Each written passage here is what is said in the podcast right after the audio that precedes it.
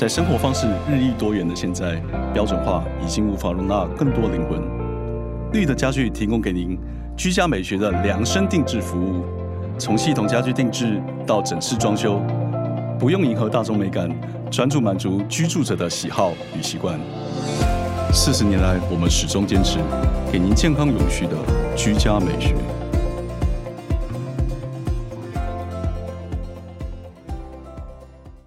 请听哈佛管理学。在这里，我们希望用轻松无负担的方式与你分享最新管理新知，打造属于你的哈佛 DNA。我是节目主持人杨玛丽 Mary。各位听众，大家好！在今天的节目一开始呢，我要跟各位分享一个好消息，就是上个礼拜呢，我们的 Podcast 啊下载数呢正式突破两千万人次哈。所以上个礼拜我已经在预告将要破两千万，那上个礼拜 Weekend 呢，我们就达到这个破两千万的记录啊。所以我们两千万的下载人次的活动呢，我们现在正在招募啊，各位听众，如果你有兴趣的话，可以来参加，嗯，可以到说明栏看我们的报名链接，你可以。留言给我们，你可以问问题给我们，或者你期望啊，可以来参加我们的交流分享会，面对面的实体啊，有机会跟我跟我们的团队大家一起见面聊一聊，甚至呢可以来录音哈，录音看看你对我们 Parkcase 的期许啊，或者我们的 Parkcase 对你有什么帮助啊，可以跟广大听众来分享啊。这是我们正在策划啊，即将在三月份正式举办的活动哈，所以在此呢也邀请各位听众踊跃的出席跟参加。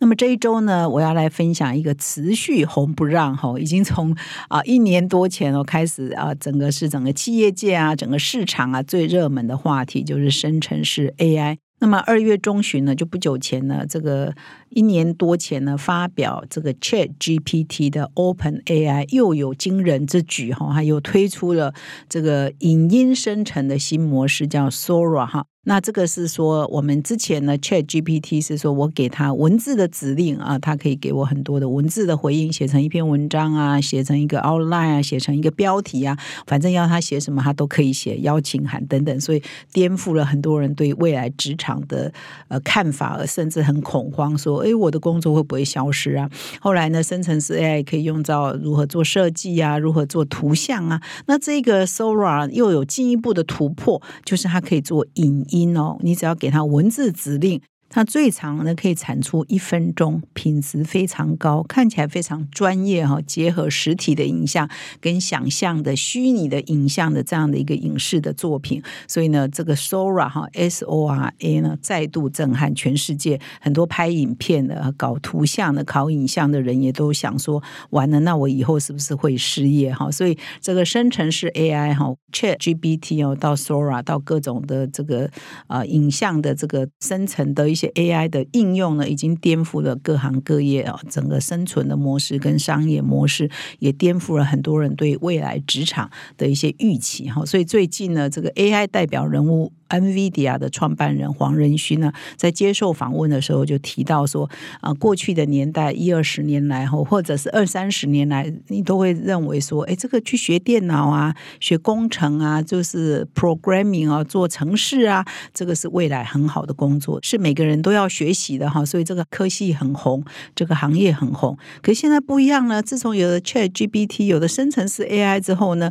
哎，它就可以帮你写城市哈。所以黄仁勋说，现在世界上每一个人都是城市设计师哈，就看你怎么下指令，然后 AI 就会回应你嘛。所以我们都不太需要再去学啊怎么写城市了哈，因为 AI 就可以帮你做到嘛。所以未来的工作到底应该是什么图像呢？以及我们现在怎么样教养我们的下一代呢？哇，这个就变成一个很夯的话题哈。那么事实上，自从这个 Open AI 发表 Chat GPT 啊，生成式 AI 的讨论呢越来越多之后呢，整个哈佛商业评论的原文版英文版呢，在去年哈二零二三年，其实呢 AI 的主题是非常的多，它几乎一半的封面都用 AI 做封面，然后它有即使是没有做 AI 的封面，它的内文呢产出呢也非常多，学者专家哈意见领袖都在写 AI 的各个方方面面，它的发展、它的应用、它对工作的影响啊，它未来的。冲击会是什么？非常多的文章。那么事实上，我们台湾呢，也在不久以前也跟美国的总部呢有视讯开过会。那我们也在讨论说，为什么你们美国出了这么多 AI 的文章呢？那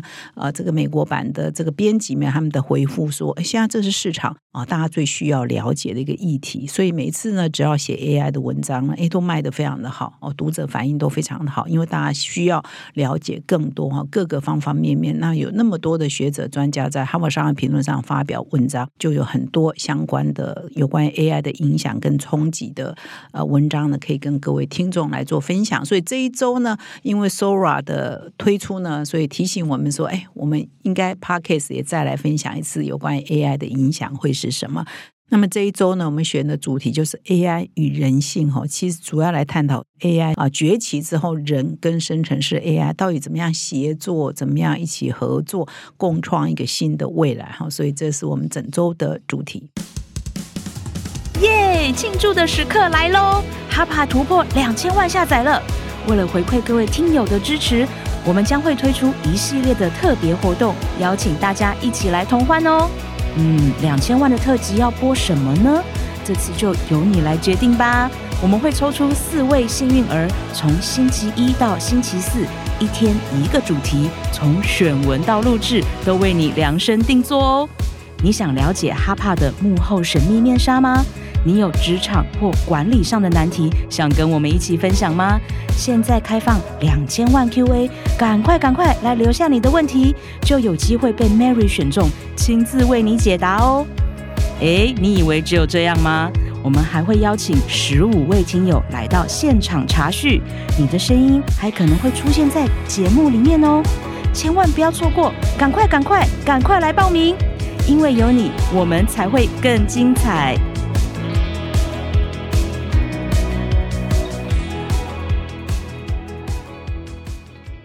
那么今天呢，我要分享这篇文章，这个标题呢，我非常喜欢。我在过去一段时间呢，常常也会引用啊这个标哈，这个标叫做 “AI 不会取代人类，但是会使用 AI 的人会取代不会使用 AI 的人，或者是会使用 AI 的人会取代不用 AI 的人。”哈，换句话说呢，我们人呢不要低估自己，以为以后呢所有的工作都 AI 帮我们做了哈，所以我们就没有任何工作留给我们。不是的，而是人要跟机器跟 AI 合作，那到底应该怎么合作呢？所以《哈佛商业评论》上有也有一系列哦，有关于这一方面主题的文章。那我今天呢分享的这篇文章呢，是由这个卡林拉哈尼哦，这个《哈佛商业评论》的教授，那他专长呢也是研究人工智慧，他也曾经呢出了一本书。跟这个哈佛商学院的另外一位教授叫马可延希提哈，那他们的书名叫做《领导者的数位转型》。那刚好这本书也是我们集团天下文化所出版的，相当的畅销，是国内企业呢在推动数位转型的时候啊常常引用的一个教材哈，这一些参考的书，《领导者的数位转型》。那么我今天要分享这一篇文章，跟一般我分享文章不太一样，它是一个专访的文章。那这一篇专访呢，是由《哈佛商业评论》英文版的总编辑叫伊拉迪哈，那他访问这个卡林拉哈尼哈，因为他知道他是 AI 啊方面的专家啊，他们的对谈呢访问呢，就来凸显说，到底我们要怎么样面对这个 AI 的新时代哈。所以我待会的讲述方式呢，会先提出来说，哎，这个总编辑伊拉迪是怎么问的。然后这个教授拉哈尼是怎么回答的哈？我觉得这是一个蛮精彩的访问，所以呢，特别呢在今天跟各位做分享。那么这个《哈佛商业评论》的总编辑英阿迪他问了一个第一个问题是说啊，你觉得这个 AI 这个机器学习到底已经改变了企业的营运的哪几个构面？可不可以请你来说明一下、阐述一下？那么拉哈尼这位教授的回答是说，他已经用了大概十年的时间哦，在观察啊很多企业啊跟机器学习跟 AI 的应用的关系是什么。那他担任了过去十年来，他已经担任很多企业的，比如说啊提供咨询的服务啊，提供顾问啊，甚至跟企业合作来撰写 case study 和个案。那他呢就发现说，其实很多很一流的美国的企业。已经因为 AI 或者是机器学习呢这样的技术而产生根本性的改变。那他就举，比如说 Google 啊，举 Amazon 啊，哦，举我们啊很熟悉的 Netflix 啊的这些这个知名的这个科技公司为例。他说，其实他们许多的工作，或者是我们呃消费者的体验，其实都已经不是人在做了，完全都已经是完全自动化，全部都是 AI 在做。比如说，我们在 Google 上的体验，我们现在使用 Google，看到 Google 上的广告，我们所做的搜寻啊，以及我们跟 Gmail 互动的方式呢，其实大部分的呃体验呢，都以背后呢都不是人在做，全部都是全自动化，全部都是透过演算法在执行。阿玛总的呃服务也是一样，这个 Netflix 的呃串流平台的服务也都是一样。那这个教授拉哈尼在大学毕业后第一份工作是在那个时候也很红的企业叫 G 学学习哈。那那时候 G 已经是最厉害的公司哦。那他就回想说，那个时候他们做事的方式跟现在所有在大企业做事的方式已经截然不同了。那简单的说，这些大的企业、新的这个美国领导这科技公司，他们是用演算法哦跟机器学习 AI 呢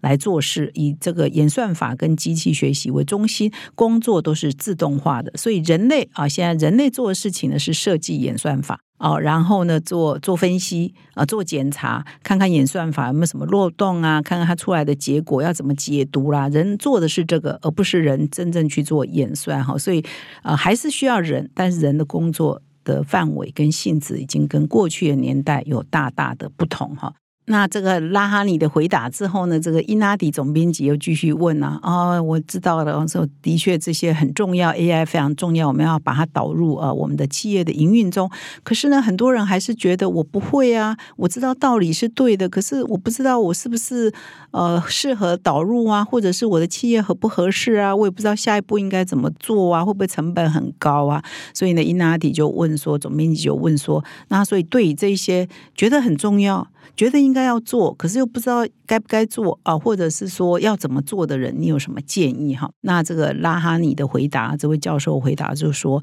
其实我们已经活在一个 AI 的时代，不管你的企业有没有导入 AI，其实我们现在一般人的生活啊，我们的日常的交易啊、娱乐啊等等呢，其实都已经进入了一个 AI 的时代。那这个拉哈尼教授啊，就分享说，诶，他曾经呢跟几个印度人在聊天哦，我不知道为什么他特别提到印度人哈。那他说他跟几个印度人在聊天呢，那印度人就跟他说。自从呢有了 Uber 啊，或者在印度也很 popular 另外一个轿车平台叫 Ola 哈。自从有了 Uber 跟 Ola，我们呢在这个 App 上给它按下去，我要叫车。如果它三分钟内没有抵达，我们就非常非常的生气哈。那如果等到七分钟啊，那真的要暴怒了哈。所以我们现在都已经非常啊习惯啊这些呃轿车服务的平台，在台湾我们有五五六八八哈，也很普遍啊。台湾大车队，所以我们一叫呢，等超过三五分钟，我们就会。鬼叫，然后放弃他嘛哈。可是呢，教授就提醒我们说，诶，他一九九七年第一次搬到波士顿去的时候呢，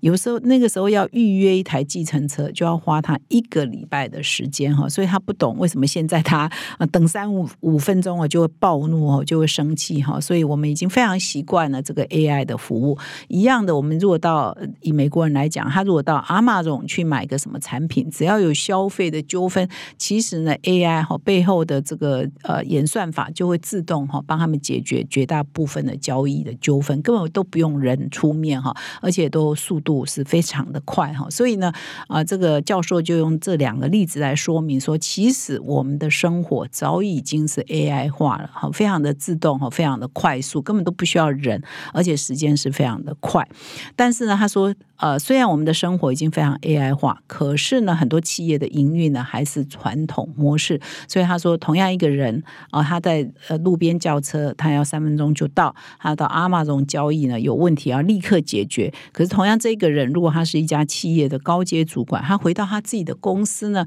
可能要呃谈一个，哎，我们公司的客服服务改善呢，啊，可能呢就要花两个礼拜。好像他也可以接受，他说这不是很诡异吗？哈，或者是说他们在呃讨论说，哇，新供应商的模式要上轨道呢，谈来谈去，这整个流程要花半年，哎，他也可以接受。受。所以他的意思是说，很多人在消费的时候早已经习惯活在 AI 的时代，如果没有办法尽快的得到服务跟体验，他就会生气。可是同样，这个人如果到企业去，他又是主管，他却又不使用 AI 到他的企业的营运里头来协助他企业的商业模式等等，那这不是很诡异吗？这不是很矛盾吗？这不是代表说他们的企业就没有跟上时代的要求嘛？哈，所以他这用这个案例来说明说，哎，其实很多主管是有点矛盾，私生活要求早已经是 AI 化，可是，在企业营运里头却没有导入哈，所以他的答案当然就说一定要做的啊，这个是无可避免的哈，就不要怀疑的，只要你起心动念想做，你就去做，做了呢，你就会发现问题在哪里。那这里呢，也特别提到说，其实呢，技术的挑战是有，但是只占哦，你要导入的百分之三十的这个困难而已。其实百分之七十要做数位转型或 AI 转型，最大的困难是在组资构面哈，就是你企业的数位心态到底有没有啊落实？你每一位高阶主管，每一位员工是不是有这个数位心态哈？愿意采纳新的科技哈，以及组织重新部署来迎合这个数位转型的需求哦，是这个才是比较关键的。所以百分之七十呢，取决在你组织面、你的心态面、你的数位的这个决心面，而不是你是不是懂这个技术，你是不是懂这个科技。它它只占你成败的百分之三十哈，这是根据他十年来研究数位转型以及 AI 如何导入企业的一个心得跟结论哈，所以也在这里跟各位听众做参考。那这个总编辑英阿迪又持续问哈，这位啊教授啊，接下来这个问题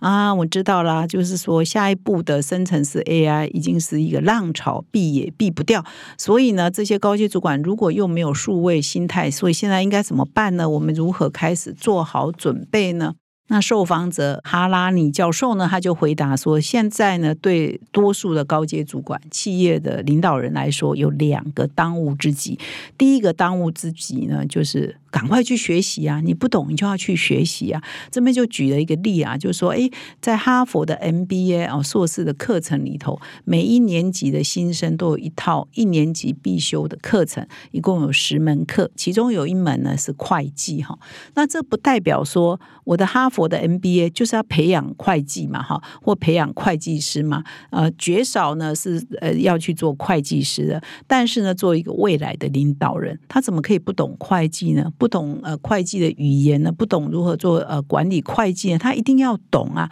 同样的道理，你现在要作为一个领导人，你也怎么可以不懂 AI 呢？你不一定要去做 AI 工程师。AI 科学家、数据分析师，不是你去学习就代表你要变成 AI 专家，而是你至少要懂啊。就像你作为一个领导人，你方方面面的管理的知识都要有，所以 AI 呢，也应该成为你现在应该要学习的一门知识跟一个技术。但是你不需要变成 AI 科学家或工程师，你只要了解这个技术对你商业模式的影响，以及你如何因应这个影响而对你的企业的经营。可以产生新的对策跟策略，这才是最重要的哈。所以他提的两个当务之急，第一个就是必须去学习。那么第二个呢，必须学习的内容呢，就是要去学习如何做变革跟变革管理。这已经是现在高阶主管啊、领导人必备的。技能哈，因为现在呢，这个变动真的非常的快，科技的演进也非常的快，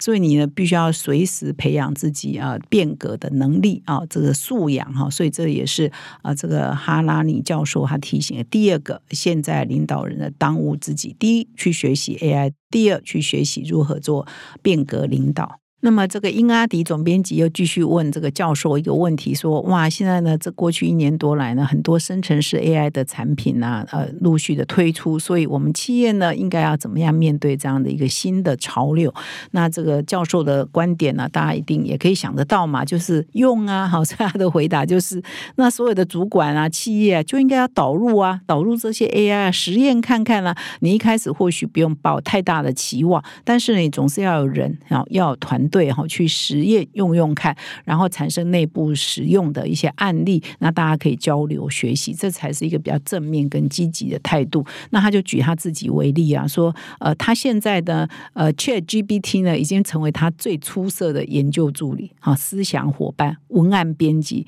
那这个 Chat GPT 呢，可以向这个教授提出构想哈，所以这个 Chat GPT 已经成为这个拉哈尼教授呢最好的助理了啊。他他这边也举了一个例子哦，说他有有一次要跟他太太到亚洲来旅行，那他们那一趟旅行呢，就很想要好好的休息一下、放松，那他们就上 Chat GPT 去问啊，就说：“诶，我大概是这样的人，我太太是这样的人哈，我们喜欢的假期是什么什么样子？那可不可以请你推荐哈一个离新加坡交通时间大约在三小时的地方啊，而且最好是海滩之类的哈？”他们就下了这样的 prompt 指令。那结果呢？几秒钟就出来了，给了他非常多的建议，而其中有一些是蛮好的建议。所以呢，他就透过建议之后再下指令嘛，哈，就不断的下指令，那互动了。最后呢，呃，Chat GPT 帮他找到了一个在印尼附近南海上的秘境哦，那离新加坡就是符合他的条件啊，又有海滩，离新加坡三个小时，又非常可以放松的一个地方哦。那他说那一趟旅程呢，太棒了哈，很不可思议哈。所以这个是他跟 Chat GPT 互动所得到的结果。所以他现在呢，大量的使用啊 Chat GPT 成为他最最棒的研究助理跟这个秘书了哈，做很多呃最基本的工作都可以由这个 AI 哈深圳市 AI 来帮他做，所以呢，他就用他自己的例子也来呃跟这个读者呢来分享，就是说，其实主管领导人该做第一步呢，就是你自己开始使用这样技术哈，你你不要一开始没呃还没用呢就嫌他啊，人家都说这 Chat GPT 啊是正经八百的胡说八道哈啊讲的不准呐，用的资料。很多是错误的，你不要开始嫌他，你要先拥抱他。所以内部呢，可能你主管要自己用，而且接受这样技术，然后内部举办培训，然后大家来分享他们使用的一些经验，然后找出最好的使用的方法，发挥这个生成式 AI 这个工具最大的功效呢？这才是正确的面对新技术崛起的态度。那么结论就是说，其实生成式 AI 也是一种工具的哈，就是看我们会不会使用它，我们有没有办法好好的使用它。它呢也不会完全取代人类，但是你现在不会用它的人呢，可能会被。会用它的人来取代哈，所以这个是这一个专访最后的结论。那事实上呢，有很多这个专访的内容我没有办法在这里呢完全分享，所以还是啊鼓励各位听众呢可以到我们的说明栏点击文章的连接哈，你可以了解更多。希望这一篇文章对你是有帮助的。我们要用开放的心态来拥抱一些科技的变革，那我们自己呢也要试用看看，不要还没用就先排斥，这才是一个正确的成长心态。感谢你的收听，我们明天再相会。现在就注册 HBR 数位版会员，每月三篇文章免费阅读，与世界一流管理接轨，阅读更多管理大师的精彩观点。现在就开始。